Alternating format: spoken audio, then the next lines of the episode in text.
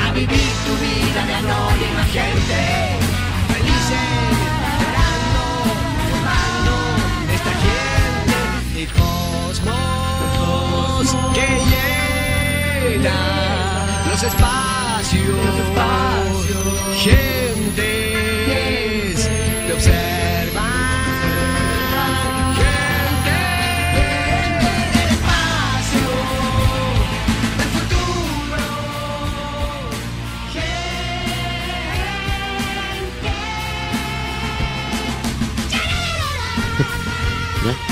Buenas noches, conciencias. Vamos a nuestro mundo.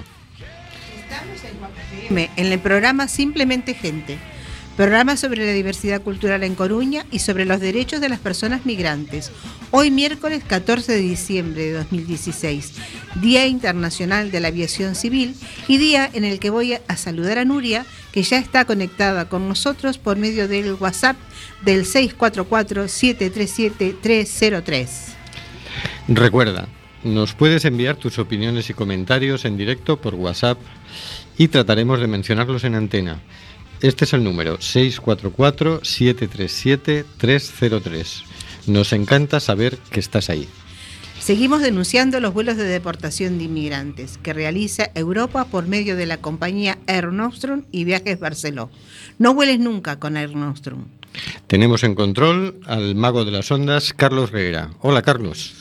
Hola amigos, buenas noches, vamos adelante. Al otro lado del hilo telefónico, al señor García. Hola, señor García. Eh, buenas noches, Hortensia y amigos. Parece que todavía no hay presupuestos. ¿Habrá elecciones pronto o habrá reconciliación con Cataluña? ¿Otra vez elecciones? Eh, En el estudio José Couso tenemos a Hortensia Rossi. Hola, Hortensia. hola, buenas noches a todos, con elecciones o sin elecciones. Y a Paula Escapina, que es. Hola, Paula. Hola, buenas noches.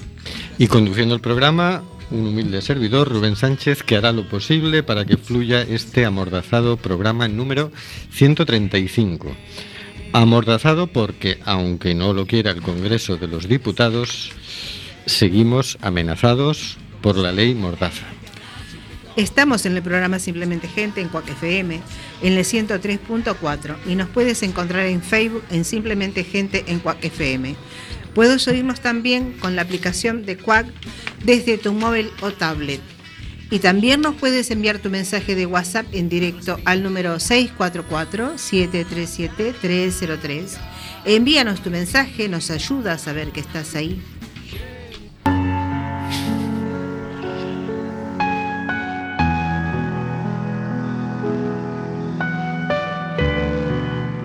Cositas de la actualidad, por el señor García.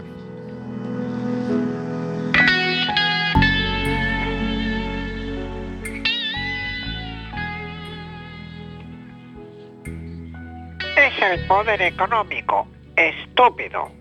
Podría ser un buen eslogan que nos ayude a sintetizar las complejas explicaciones de cómo funciona el sistema y nos evite buscar falsos enemigos entre la población. Porque en un mundo globalizado en el que la localización de las inversiones la determinan las multinacionales según su conveniencia y voracidad, siempre habrá poblaciones empobrecidas dispuestas, dispuestas a trabajar por un salario miserable. Y siempre habrá nuevos desocupados que creerán que fueron esas poblaciones las, responsables de la pérdida de sus, de sus empleos. Pues inténtalo. Mientras, hola. Mientras, si el proceso de mundialización tomara el camino de una nación humana universal, en la que las poblaciones de todo el mundo se coordinaran para lograr el desarrollo conjunto, se podría avanzar hacia un equilibrio social. Porque en un mundo en el que el complejo militar industrial necesita que haya guerras para sustentarse, donde los territorios ricos en petróleo son el objetivo de las potencias armamentistas, siempre habrá invasiones, bombardeos y muertes que generen odios y odios que generen terrorismo y terrorismo que genere más odios y justificación de nuevas invasiones en un círculo vicioso interminable. Y si bien está claro que no toda guerra ni todo conflicto entre pueblos se puede explicar solamente por razones económicas, también es claro que si no estuvieran los tentáculos del poder económico medrando en todas partes, sería mucho más factible resolver tales conflictos. Y en un mundo con millones de marginados por un sistema económico manejado por los poderosos y millones de desplazados por las guerras, desde luego que se incrementan las migraciones buscando un futuro mejor. Pero esos migrantes no son enemigos que vienen por nuestros trabajos, sino que son víctimas de un, mismo sistema contra el cual hay que luchar. Y si bien ese sistema tiene marionetas bien visibles, como lo son los políticos xenófobos, pero también lo son los neoliberales y los socialdemócratas, que en definitiva generan las condiciones en las que aparecen los primeros. No hay que arremeter solo contra las marionetas, hay que, ir más al fondo y arremeter contra el poder económico hasta desmantelarlo. Es una tarea muy larga y compleja que requiere la unión y articulación de todos los que aspiramos a un mundo mejor, a una nación humana universal. Pero cuando el camino es largo y hay que tener claro para dónde ir, porque de lo contrario al tiempo podemos encontrarnos dando vueltas en círculo, así que no estaría de más ese recordatorio que emite confusiones. Es el poder económico.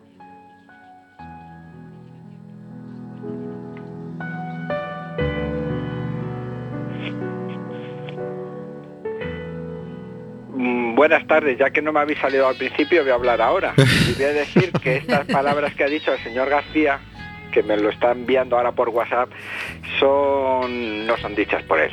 No quiere plagiar, quiere reconocer la autoría y son del economista y un miembro del movimiento humanista de Argentina, el señor Guillermo Sulins, autor de dos buenos, bueno, uno sé que es magnífico, eh, Economía Mixta, porque lo he leído, el otro todavía no lo tengo en mis manos, que es Encrucijada y Futuro del Ser Humano. Y estas palabras se dijeron en una de las presentaciones que está haciendo por allí, por, por Argentina, Chile y por donde, por donde pasa también está presentando. Buenas noches, Oscar. Buenas noches. Te vamos a llamar Oscar el Impaciente, porque es que todavía no habíamos terminado la presentación. Estamos, hoy estamos experimentando nuevas formas de presentar el programa. ah, bueno, como no me, no me contáis esos detalles, esas intimidades, pues uno. Por lo menos Oscar no hace, no hace plagios como, como algún rector de universidades. bueno, bueno, bueno. Sí, señor, se cita la fuente, muy bien. No como otros que van de aquella cosa. Por cierto, vaya tres parrafitos que, nos ha traído el señor García, ¿eh? porque explica todo el circuito en tres parrafitos. Sí, la verdad. impresionante. Está muy bueno, muy bueno. Yo estoy deseando que tener en mis manos el, libro, porque este, este Guillermo Zulén, este hombre es mm, lo, explica muy bien las cositas. Eh, en economía mixta también explica muy bien cómo funciona la economía ahora y cómo eh, cómo mm, debería funcionar una economía humanista, según su punto de vista, de forma sencilla, para para los ignorantes del tema. Y aquí me da la impresión de que está explicando, por este párrafo, porque eh, que, que ha leído el señor García, que está explicando muy bien y de forma muy sencilla cómo funciona actualmente este sistema y qué consecuencias está teniendo. Estaba, releyendo y dice, claro, explica muy bien cómo son las multinacionales las que invierten aquí, y entonces, claro, la población de que todo el que puede viene a trabajar aquí, ¿no? Es decir, aquí es en el país donde inviertan ellos, ¿no? Y claro, en cada lugar se experimenta como que esos que vienen me van a quitar a mí el puesto de trabajo, ¿no? Es, muy claro como lo explica él. Bueno, y, la conclusión que saca él es que hay que que el meollo del asunto está en el poder económico, ¿no? Así es. Que hay que hurgar ahí, que hay más cosas, pero que hay que hay que quitarle al poder económico hay que quitarle poder. Básicamente hay que quitarle el poder, que sea el económico. Como el complemento directo, que sea el complemento directo, no el sujeto de la frase. Sí, yo creo que en realidad cuando dejemos de creer en el poder del dinero, perderá poder el dinero. Pero, ¿cómo hacemos eso, Oscar? Dejando de creer que necesitamos tantas cosas para vivir, por ejemplo. Hombre, es complicado. es, es, pero es complicado. Es así, pero es complicado no solo que necesitamos tantas cosas, sino que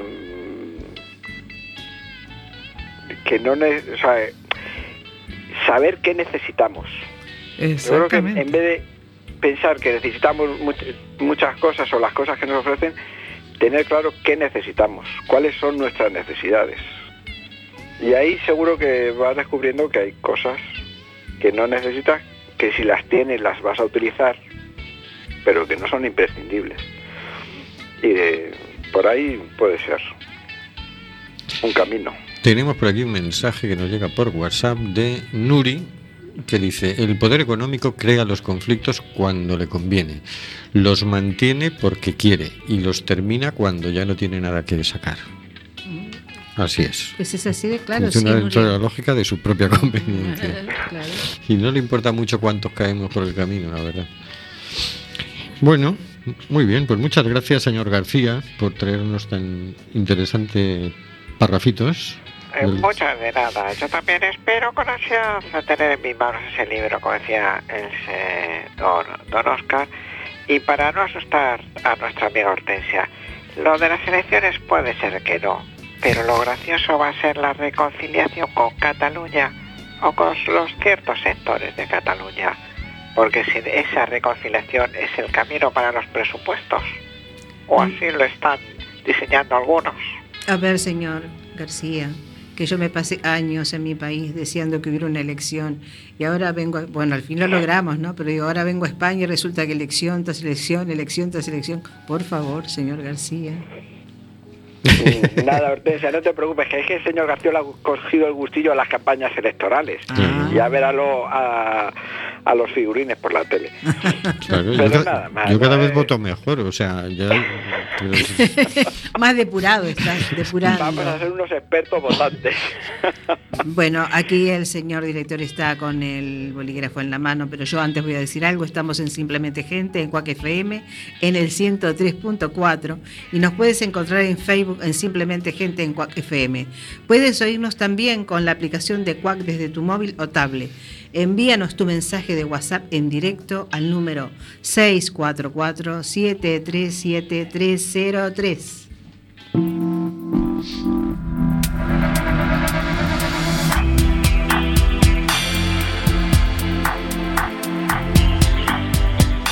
Relatos de otras culturas por Paula Escapinakis.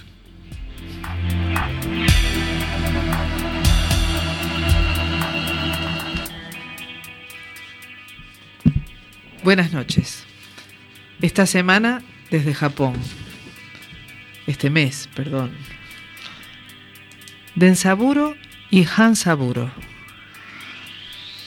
Hace mucho tiempo vivía en la isla de Sado un majestuoso y sabio tejón llamado Densaburo, que era querido y respetado por todos los animales de la isla.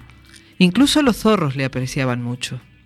Era muy sabio y poseía muchas habilidades, pero entre todas ellas se sentía especialmente satisfecho de su extraordinaria facilidad para cambiar de aspecto. En esto era muy superior a los zorros y tejones, que como sabemos poseen habitualmente este poder mágico. Era además de ensaburo,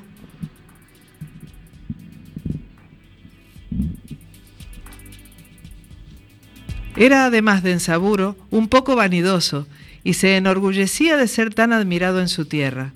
Sin embargo, a veces se preguntaba si no le convendría salir a ver mundo y aprender algo más de lo que ya sabía.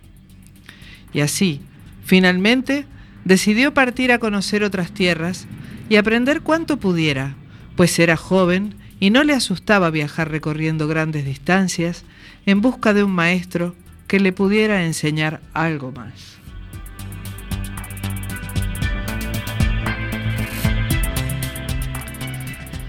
Viajó mucho tiempo, pero no encontró aquel maestro que buscaba, aunque no por eso dejó de buscarle.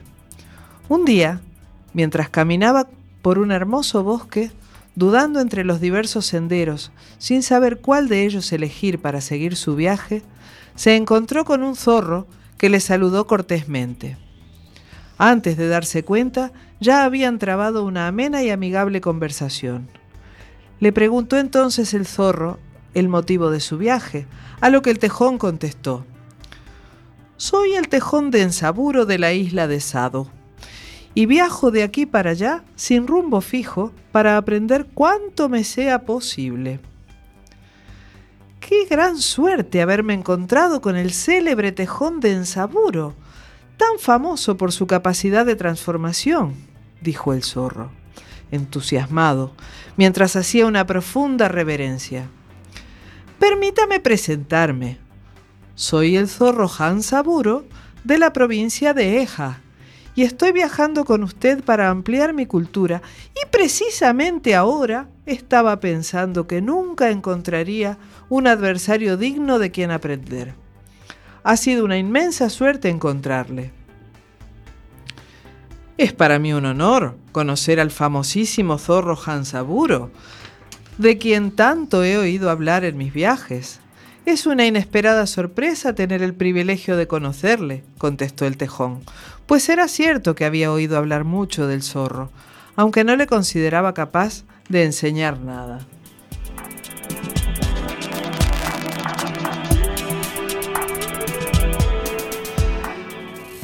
Sería interminable recoger aquí las innumerables cortesías que se hicieron de Ensaburo y Hansaburo como animales bien educados que eran. Después conversaron largamente y por fin acordaron darse una mutua prueba de sus habilidades transformistas, lo que no era sino un desafío cortés. Decidieron que ganaría aquel que mejor engañase a su rival y que éste le reconocería como el mejor maestro de Japón. Vayamos a aquel templo. De aquí a allí veremos quién es el engañado, propuso el zorro Hansaburo. Así lo hicieron, y cada uno fue por su lado hacia el templo. Caminaba el tejón de Ensaburo pensando que el zorro se habría dirigido al templo para aprovechar la actividad que siempre reina en ellos, por muy tranquilos que sean. Cuando vio una estatua de Bodhisattva que le llamó la atención por su magnífica talla y lo perfecto de su trabajo. Debe ser obra de un gran maestro, una auténtica maravilla, pensaba Densaburo, que como ya hemos dicho, era muy sabio y capaz de apreciar la belleza donde la encontrara. Conmovido ante la perfección de la escultura y la piedad que emanaba de su expresión, Densaburo se postró ante ella e hizo una ofrenda de una bola de arroz. Después agachó la cabeza para meditar. ¿Cuál no sería su sorpresa cuando al levantarla, la bola había desaparecido? Lógicamente pensó que no era normal lo que acababa de suceder y creyó que el viento habría arrastrado la bola de arroz, pero por más que buscó y rebuscó por los alrededores, no la encontró. Sin darle más importancia, sacó otra bola y la volvió a ofrecer a la imagen. pero también ésta desapareció, lo que ya le resultó demasiado extraño al tejón, que no en vano era muy sabio.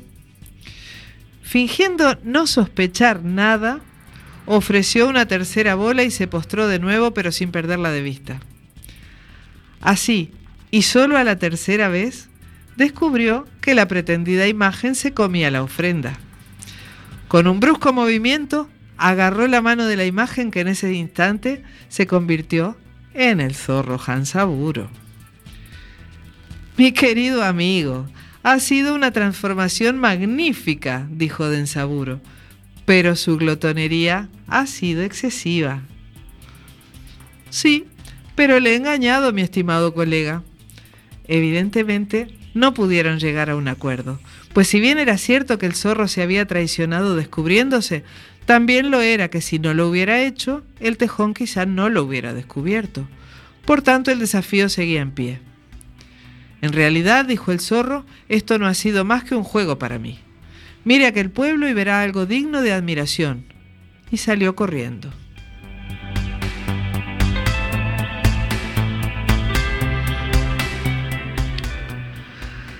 Se acercó de ensaburo al pueblo y aún de lejos se dio cuenta de que algo fuera de lo común estaba ocurriendo en él. Efectivamente, al llegar pudo ver el más espléndido cortejo nupcial que imaginarse pueda. La novia era una damisela encantadora que resplandecía en sus kimonos blancos y rojos.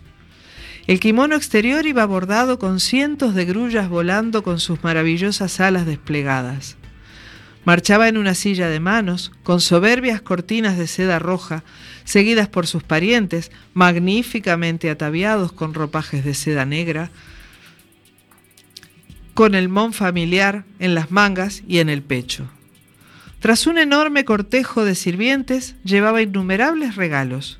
Semejante desfile había conmocionado a todo el pueblo, que había salido a la calle para contemplar la belleza de la novia y el lujo de los vestidos. Nuestro tejón, fascinado también por el espectáculo, había tomado la forma de un monje para pasar desapercibido entre la multitud, y tan bien lo había hecho que un joven novicio del templo, a donde se dirigía el cortejo, le tomó por un monje viajero y le invitó a descansar en el monasterio.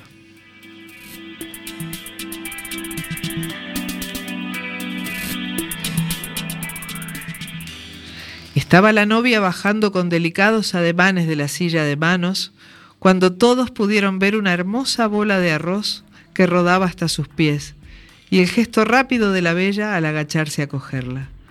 También el pueblo entero pudo oír a la bola decir, he ganado, Hansaburo son. Tejón y el zorro cobraron su aspecto real, y ambos tuvieron que usar sus patas tan velozmente como pudieron para huir de los lugareños, que estaban dispuestos a matarles tanto por la burla de la que se creían objeto, como por el miedo a que la gente peluda les lanzase algún hechizo o encantamiento. No pararon de correr hasta que llegaron a un lugar seguro, casi sin aliento. Ha sido estupenda su transformación, Hansaburo-san, pero no se dio cuenta de que al ser tan pequeño y convertirse en tanta gente era fácil que cometiera un error fatal. Se lo diré para que tenga más cuidado si vuelve a intentarlo en otra ocasión. A uno de los últimos sirvientes le asomaba la punta de la cola de zorro por detrás. Mañana me toca a mí demostrar mis habilidades y sería conveniente hacerlo en el pueblo que está más allá, pues en este no creo que seamos muy bien acogidos verá un cortejo principesco como pocos han visto.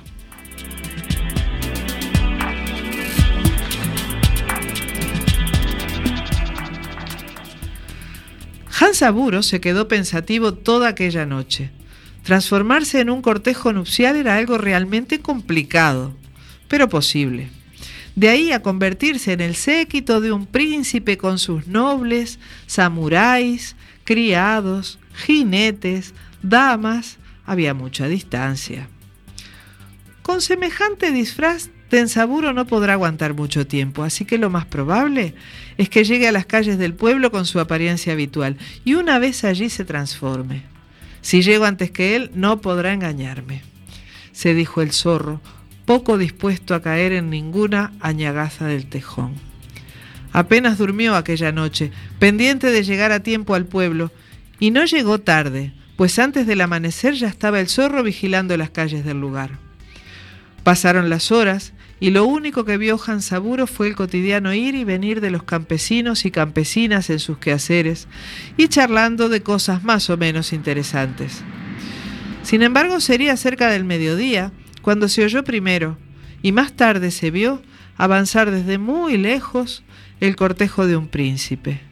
Era un grupo magnífico de muchas personas, vestidas con un lujo que haría parecer la boda de un zorro, un, bazar de telas baratas. Jamás se habían visto en aquellas tierras guerreros tan apuestos, aguerridos y marciales, ni armaduras tan vistosas y relucientes, caballos tan briosos y lustrosos, damas tan delicadas, criados con mejores libreas, ni nobles tan ceremoniosos y atentos con su señor, que viajaba en una silla de manos, que casi parecía un templo de tan rica y ornada. Habrían el cortejo unos criados seguidos de cuatro samuráis de bellísimos sables y soberbios cabuto. Tras ellos, la silla lacada del príncipe y después todo el séquito. El zorro, fascinado por lo que estaba viendo, decidió adoptar la forma de un campesino para poder contemplar a sus anchas el cortejo. Al principio dudó si sería o no obra del tejón, pero se convenció enseguida de que no podía serlo, pues ese lujo no podía ser concebido más que por un verdadero príncipe, ante quien sin duda había que inclinarse por su poder y sobre todo por su buen gusto. Así lo hizo Hansaburo, y cuando estaba en lo más profundo de su reverencia, escuchó una voz que decía, ¿Cuánto respeto y protocolo por un humilde tejón de la isla de Sado? El cortejo había desaparecido y ante él solo estaba el tejón. El zorro se puso furioso por haber sido vencido, incluso después de que el tejón le dijera dónde y cuándo y en qué se iba a transformar.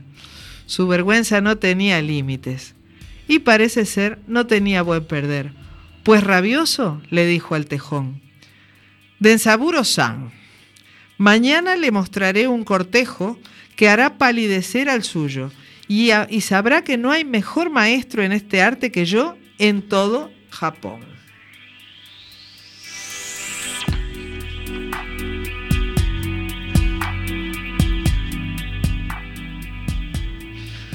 No se inquietó Densaburo por eso, y al día siguiente llegó al lugar indicado, tranquilo y con los ojos muy abiertos, dispuesto a no dejarse engañar por el zorro. No tardó en aparecer el cortejo, que simplemente era cuatro veces más grande y lujoso que el suyo del día anterior. Los samuráis eran mucho más y mejor uniformados. Los caballos eran una verdadera maravilla de estampa y arreos. El palanquín no quedaba la saga de los caballos, y los personajes del cortejo eran perfectos. Demasiado perfectos, pudo pensar Densaburo aunque eso no lo dicen las crónicas. Para observar mejor tomó forma de samurái y se situó a la orilla del camino respetuosamente. Sin embargo, cuando llegó a la altura del palanquín, saltó ágilmente a su interior donde estaba el príncipe y dijo, Magnífico de veras, pero ha vuelto a cometer el mismo error, pues a uno de sus samuráis se le ve la cola de zorro.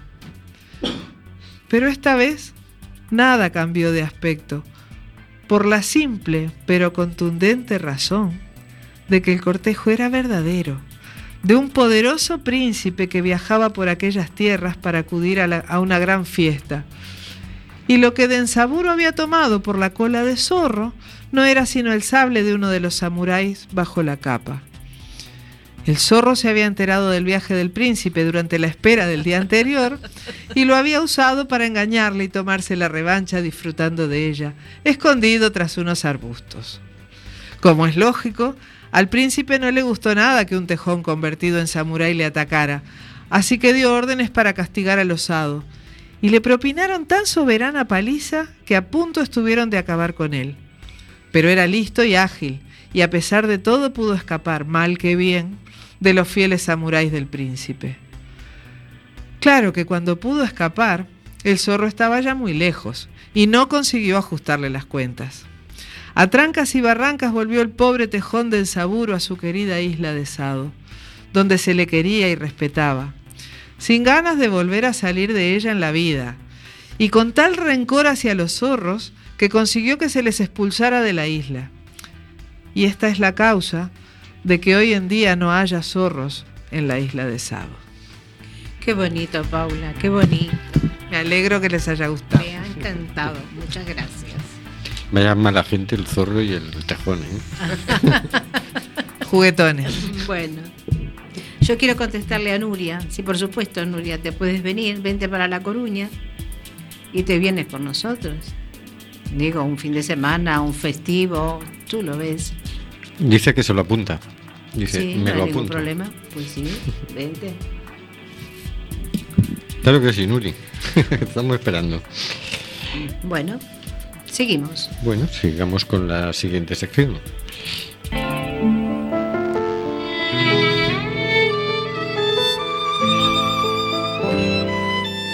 En mar abierto, por Hortensia Rossi.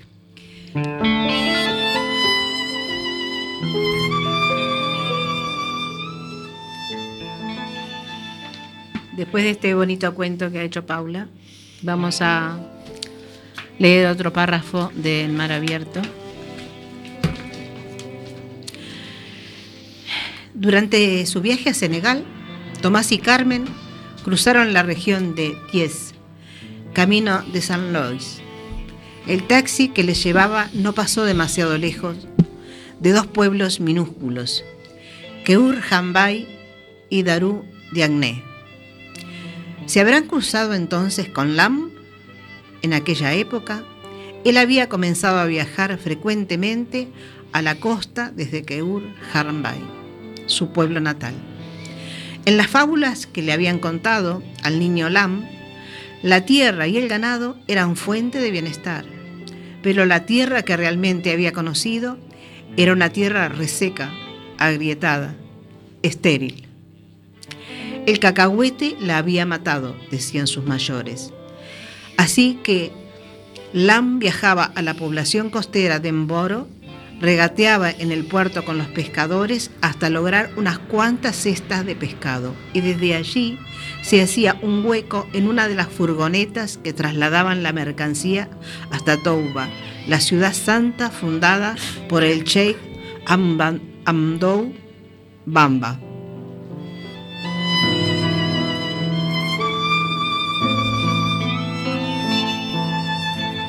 Lam, que se había hecho con una clientela fiel entre los comerciantes minoristas de la ciudad, vendía enseguida todo el pescado. Eso sí, debía respetar los principios establecidos por el marabú, descendiente de Am- Bamba. La solidaridad comunitaria y religiosa obligaba a vender barato. Al final de la jornada dividía el dinero recaudado en dos partes. Guardaba celosamente un fajo de billetes en una cartera que introducía en un bolsillo interior de su pantalón. Tenía que meter su brazo hasta el codo por el interior de la pernera para encontrar ese lugar discreto, donde el dinero quedaba a buen recaudo.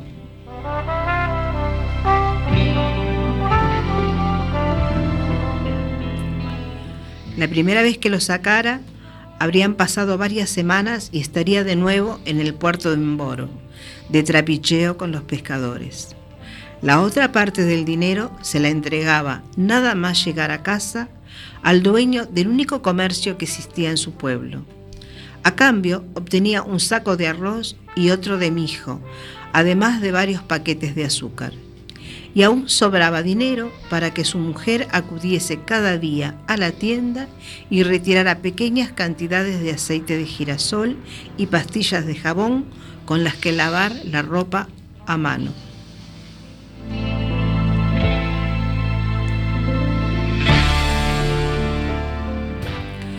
Lam acabó optando por trasladarse con toda su familia a Touba. Dejar atrás la tierra familiar no era una decisión fácil. A cambio, llegaban a la ciudad santa.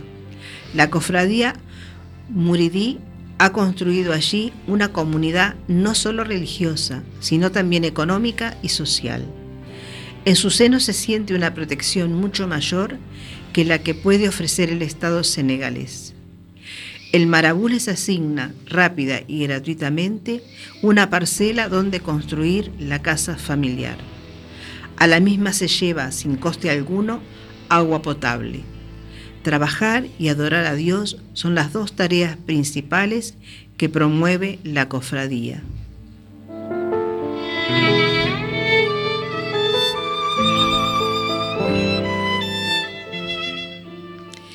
Pero el pescado en la costa comienza a escasear y el que se consigue es cada vez más caro.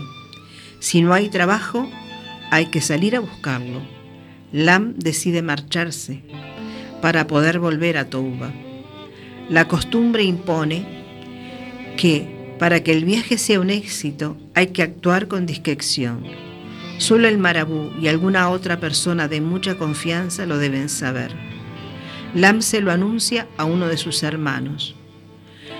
Tengo un recuerdo horrible de la última noche en Touba, le cuenta Lam a Carmen. Sabes que vas a viajar a la mañana siguiente y no sabes si vas a volver pero no te puedes despedir. No dormí en toda la noche. Al día siguiente dije que nos íbamos a Amboro a comprar pescado. Ya no regresamos.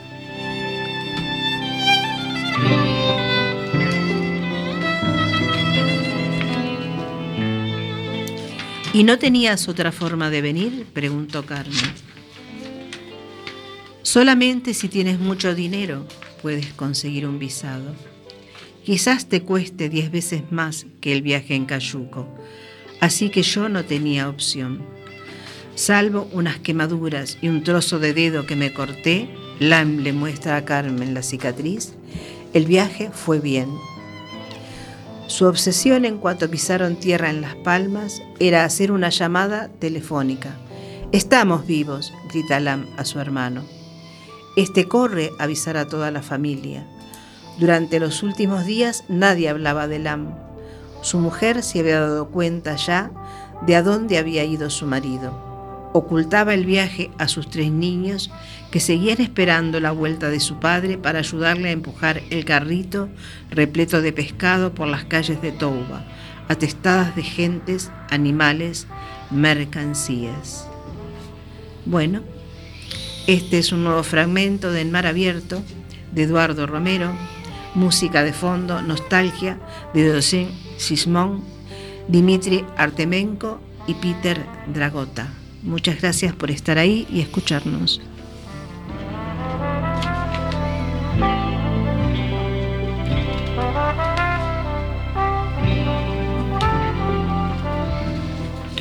Fíjate que el, el hombre tiene que irse porque el pescado comienza a escasear. Yo la última vez que estuve en Senegal tuve una entrevista con el presidente de la Federación de Pescadores y me decía, es que viene un pesquero inmenso europeo, se pone de acuerdo con el gobierno, le ofrece cualquier cosa a cambio, como construirle un estadio de fútbol, y claro, pescan y arrasan con todo. Mientras claro. que aquí hacemos pesca artesanal, que los peces pequeñitos no Claro. los coges pero en las redes, ellos Ellos arrasan. arrasan con todo. Entonces, claro, de repente No entró en crisis toda la costa de, de Senegal. Eso ha motivado que muchos senegaleses tengan que emigrar.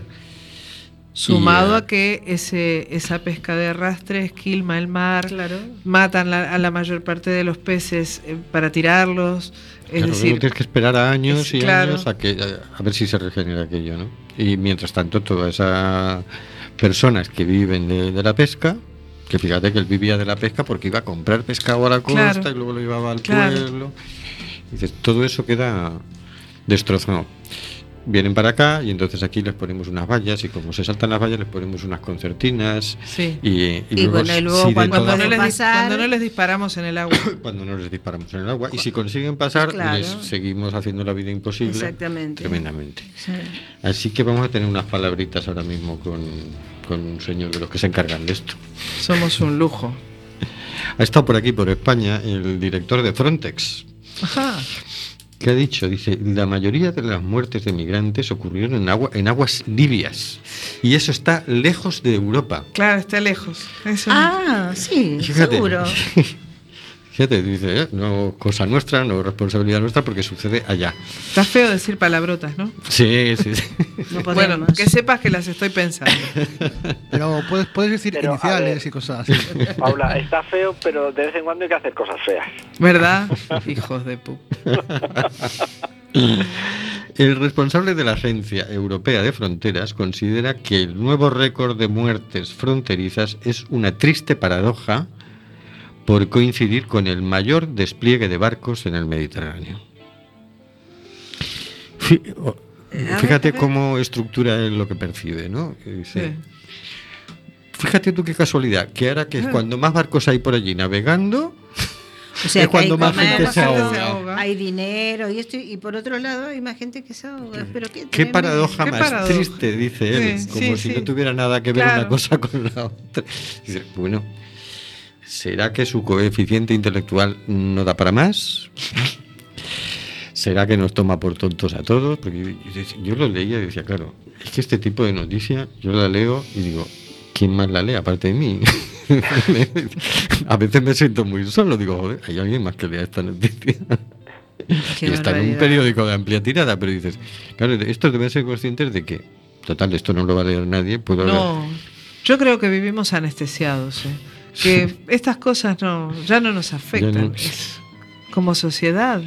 Lo vivimos ya Em, cada vez más como algo normal. Yo creo lo mismo, porque sabes que el otro día, bueno, que asistimos a, a la concentración, Mm. eh, ¿verdad? Este, bueno, yo me había hecho una gran expectativa. No sé si era porque habíamos difundido mucho por las redes y la verdad que mm, o sea, lo que me impactó fue que, que no había No. una suficiente cantidad de gente, Y- dada la importancia de lo que estábamos Mira, y- apoyando. Y yo que estuve contigo, al día siguiente me pasó un detalle.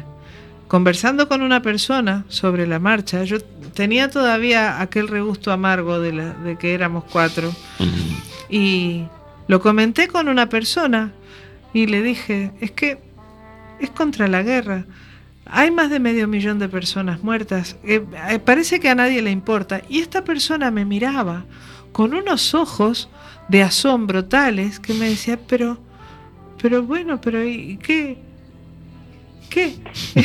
y yo, y yo me quedo, me quedo sin conversación, me quedo Sí, sin argumento A mí me pasa ante también, sí. esa ante esa ignorancia y ante esa indiferencia me quedo Mm.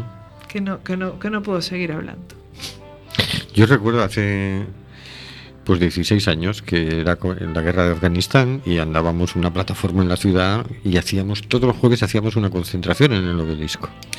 Entonces claro, estuvimos durante meses haciendo una concentración cada semana en el obelisco.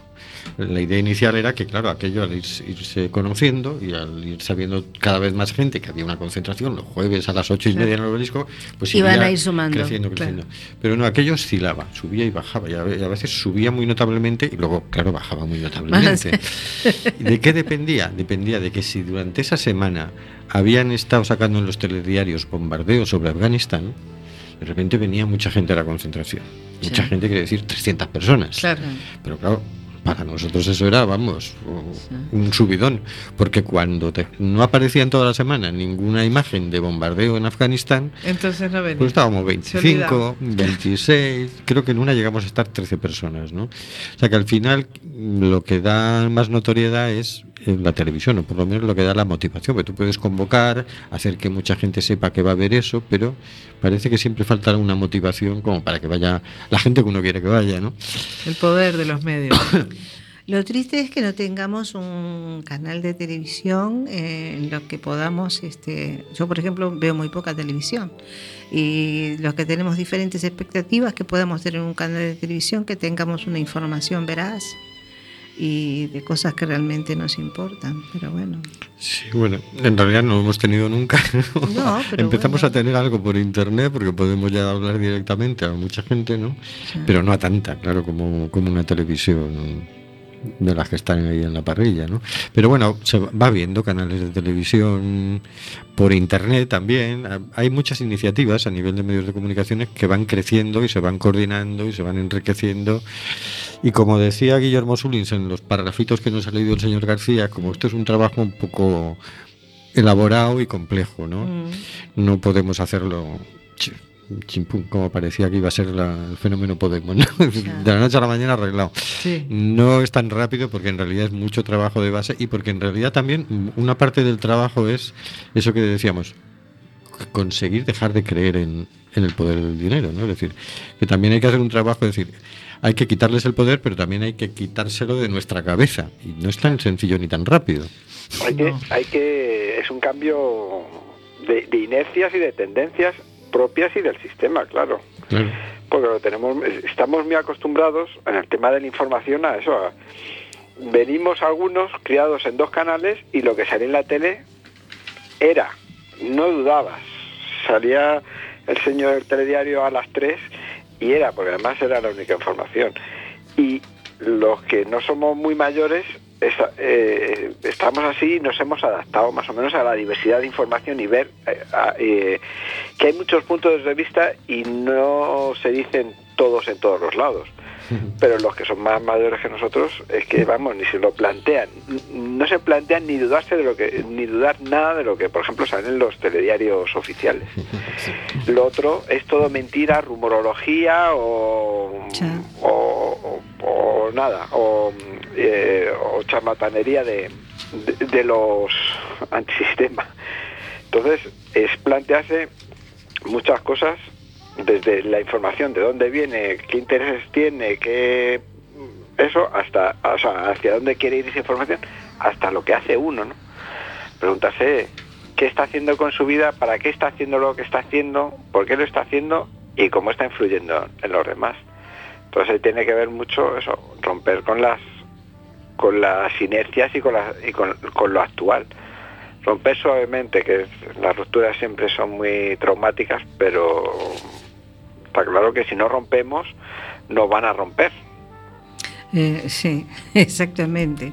Y por otro lado me quedo con algo que estabas diciendo, que yo digo, bueno, cuando uno a, diario actúa, y mm, en el caso nuestro, que somos este comunicadores sociales, no somos periodistas, pero bueno, estamos acá con un micrófono delante. eh, realmente llegamos a alguien, eh, podemos, estamos transmitiendo, llegando, dando un mensaje como para que la gente tome conciencia de lo que está pasando. Claro. Bueno, seguimos un poquito más de Yo este tenía el señor, final que es el, el que director me de tiene- Frontex, es el, el jefe de los perros guardianes de la Sí. frontera, para aclararnos. ¿Alguna cosa más que sacar de la noticia? Sí, dices tú? el final de, de la, de la crónica que tenemos acá. Por otro lado, el responsable de Frontex ha recordado que una de las prioridades de la agencia es el refuerzo de las repatriaciones de migrantes irregulares. Según sus datos, en 2016 han triplicado los vuelos de deportación coordinados por Frontex. 10.000 migrantes han sido repatriados este año a través de estas vías, frente a los cerca de 3.000 deportados en 2015, se- Sí. según señala el señor. Pero eso lo dice como éxito o como fracaso. Eh, yo creo que lo dice como éxito. europea. Supongo que lo dice como éxito. Debe decir como éxito. No sé, porque en realidad es, es absurdo, ¿no? Si dices, oye, la última estimación que yo he leído es que en España hay unos 400.000 personas en situación de irregularidad. Si sacar a 10.000 es un éxito, quiere decir que a ese paso tardarías que 20 años en, sacarlos, ¿no? Entonces, no sé si, si con eso se conforman. Hay que decir que Frontex tiene un presupuesto de 250 millones de euros. Hay que decir que este año han entrado 7.000 personas irregularmente, que el año pasado fueron 6.000. Es decir, que encima cada vez entran más. Es decir, es muy porosa la frontera, como no podía ser de otra manera. Es que esto es querer tapar el cielo con un sombrero. Es, lo más ridículo. Pero es un negociazo Es un tremendo. negocio. Eh, Air Nostrum, el contrato es de 12 millones de euros. Claro. Entonces, aquí hay montado un negocio y, y encima es a costa de hacer sufrir a, a la gente y de que muera miles y miles de personas. Cada vez mueren más miles de personas. Efectivamente, es asqueroso. Es asqueroso, así es. Vamos a, a dar solamente hoy un- una noticia de agenda, que es que el viernes 16 a las 7 en el local de la ONG Viraventos, en la calle Monasterio Cabeiro 4, dentro de la Semana de Loita contra las Fronteras, habrá una charla titulada Fronteras Invisibles y Derechos Sociales por Manolo S. Bayona, de Coordinación Baladre, organizada por el Foro Galego de Inmigración el viernes 16 a las 7 en Viraventos. Bien. Y queremos tener hoy un recuerdo especial para un compañero del Foro Galego de Inmigración que nos ha dejado no sé, el domingo por la noche o el lunes. Creo que fue eh, el mismo lunes, me parece, tal vez. No lo sé. Es el compañero Salvador, sí. Hablamos de Salvador mm, Díaz Blasco. Eh, yo recuerdo que conocí a Salvador hace en el 96. En el 96 coincidimos porque había estallado el vertedero de Benz Ah, mira. y eh, allí vivía, había un poblado chabolista y inmediatamente los desalojaron, el ayuntamiento los desalojó y los metió en el pabellón de deportes. Y entonces pues se montó un comité de solidaridad con, con los vecinos del Portiño, que es como se llamaba el barrio, ¿no? Y ahí nos acercamos, tanto él como Chuchi, como Ángeles, como nosotros, algunos compañeros de, de la Bañou y de la Grada del Orzán y, y también se acercaron sindicatos, etcétera, ¿no? De allí salió que, eh, que había que reivindicar una vivienda digna. Mientras tanto, estaban desalojados porque había salpicado la explosión y aquello estaba insalubre. La Junta emitió un informe de que allí había ratas, insectos, que aquello era infeccioso, que era peligrosísimo para los niños que correteaban por la entre chabolas y que no podía volver. Pero el ayuntamiento a los tres días querían que volvieran. Entonces, esto eh, se resistían a salir del pabellón de deportes, ¿no? Yo recuerdo que los sindicatos mayoritarios se hicieron a un lado y dijeron, mira, mm, esto de vivienda digna es una mucho pedir, o sea, Mucho esto pedir. no podemos negociar, casi negociamos media vivienda, es como Vivienda digna es mucho pedir. chicos no podemos echar mucha mano, pero entonces nos quedamos apoyándoles, pues eso, cuatro, cuatro. Uno de ellos era Salvador. Salvador era una persona que siempre eh, se ponía al frente, siempre sabía encontrar cuál era el camino y además era muy valiente. Era tremendamente apasionado a la hora de explicar las cosas, pero era de una claridad tremenda para, para exponerlas, ¿no? Coincidimos más adelante cuando se formó aquella plataforma por la guerra de Afganistán, organizamos también un acto en solidaridad con Palestina, luego contra la guerra de Irak, es decir, que fuimos coincidiendo en muchas luchas, ¿no? Y él era la típica persona que, que es un militante, que es alguien que eh, desinteresadamente lucha por los derechos de, de los demás, ¿no? Él adoptó a un niño saharaui, y él tenía una sensibilidad especial con este tema de, de la inmigración. Por eso, recientemente, lo- el partido Podemos lo- nos lo mandaba al Foro Galego de Inmigración a, a colaborar y también hemos tenido el gusto de, de estar colaborando. Sí, yo tuve oportunidad de con conocerlo muy poquito, pero siempre me impactó esa... Por un lado tenía, él era una persona que transmitía mucha calma, pero que expresaba su firmeza, su decisión con tanta claridad. Y a mí una cosa que me impactó lo hacía ver muchísimo. claro, ¿verdad? Sí, clarísimo. En homenaje a él, eh, aquellas palabras de Bertolt Brecht que dicen que hay hombres que luchan un día y son buenos. Mm. Hay hombres que luchan un año y son mejores. Hay hombres que luchan muchos años y son muy buenos. Pero hay hombres que luchan toda la vida y esos son los imprescindibles. Exactamente. Un Todos nos hemos quedado muy, muy sorprendidos porque Sí. no, no sabíamos que tuviera ninguna enfermedad y ha sido algo repentino, ha sido Sí. algo que le han detectado 15 días antes de, Ah. de tal. y así que mm, me sugería Hortense, me pareció muy bien que le hiciéramos un pequeñito homenaje. Así que he buscado una poesía para leérsela a Salvador y una canción que sonará inmediatamente Bueno. y vamos a leérsela. Por el camino interno puedes andar, oscurecido o luminoso. Atiende a las dos vías que se abren ante ti. Si dejas que tu ser se lance hacia regiones oscuras, tu cuerpo gana la batalla y él domina. Entonces brotarán sensaciones y apariencias de espíritus, de fuerzas, de recuerdos. Por allí se desciende más y más. Allí están el odio, la venganza, la extrañeza, la posesión, los celos, el deseo de permanecer. Si desciendes más aún, te invadirá la frustración, el resentimiento y todos aquellos ensueños y deseos que han provocado ruina y muerte a la humanidad. Si impulsas a tu ser en dirección luminosa, encontrarás resistencia y fatiga a cada paso. Esta fatiga del ascenso tiene culpables. Tu vida pesa, tus recuerdos pesan, tus acciones anteriores impiden el ascenso. Esta escalada es difícil por acción de tu cuerpo que tiende a dominar. En los pasos del ascenso se encuentran regiones extrañas de colores puros y de sonidos no conocidos. No huyas de la purificación que actúa como el fuego y que horroriza con sus fantasmas.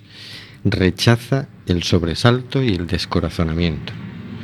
Rechaza el deseo de huir hacia regiones bajas y oscuras. Rechaza el apego a los recuerdos. Queda en libertad interior con indiferencia hacia el ensueño del paisaje, con resolución en el ascenso. La luz pura clarea en las cumbres de las altas cadenas montañosas y las aguas de los mil colores bajan entre melodías irreconocibles hacia mesetas y praderas cristalinas. No temas la presión de la luz que te aleja de su centro cada vez más fuertemente. Absórbela como si fuera un líquido o un viento porque en ella ciertamente está la vida.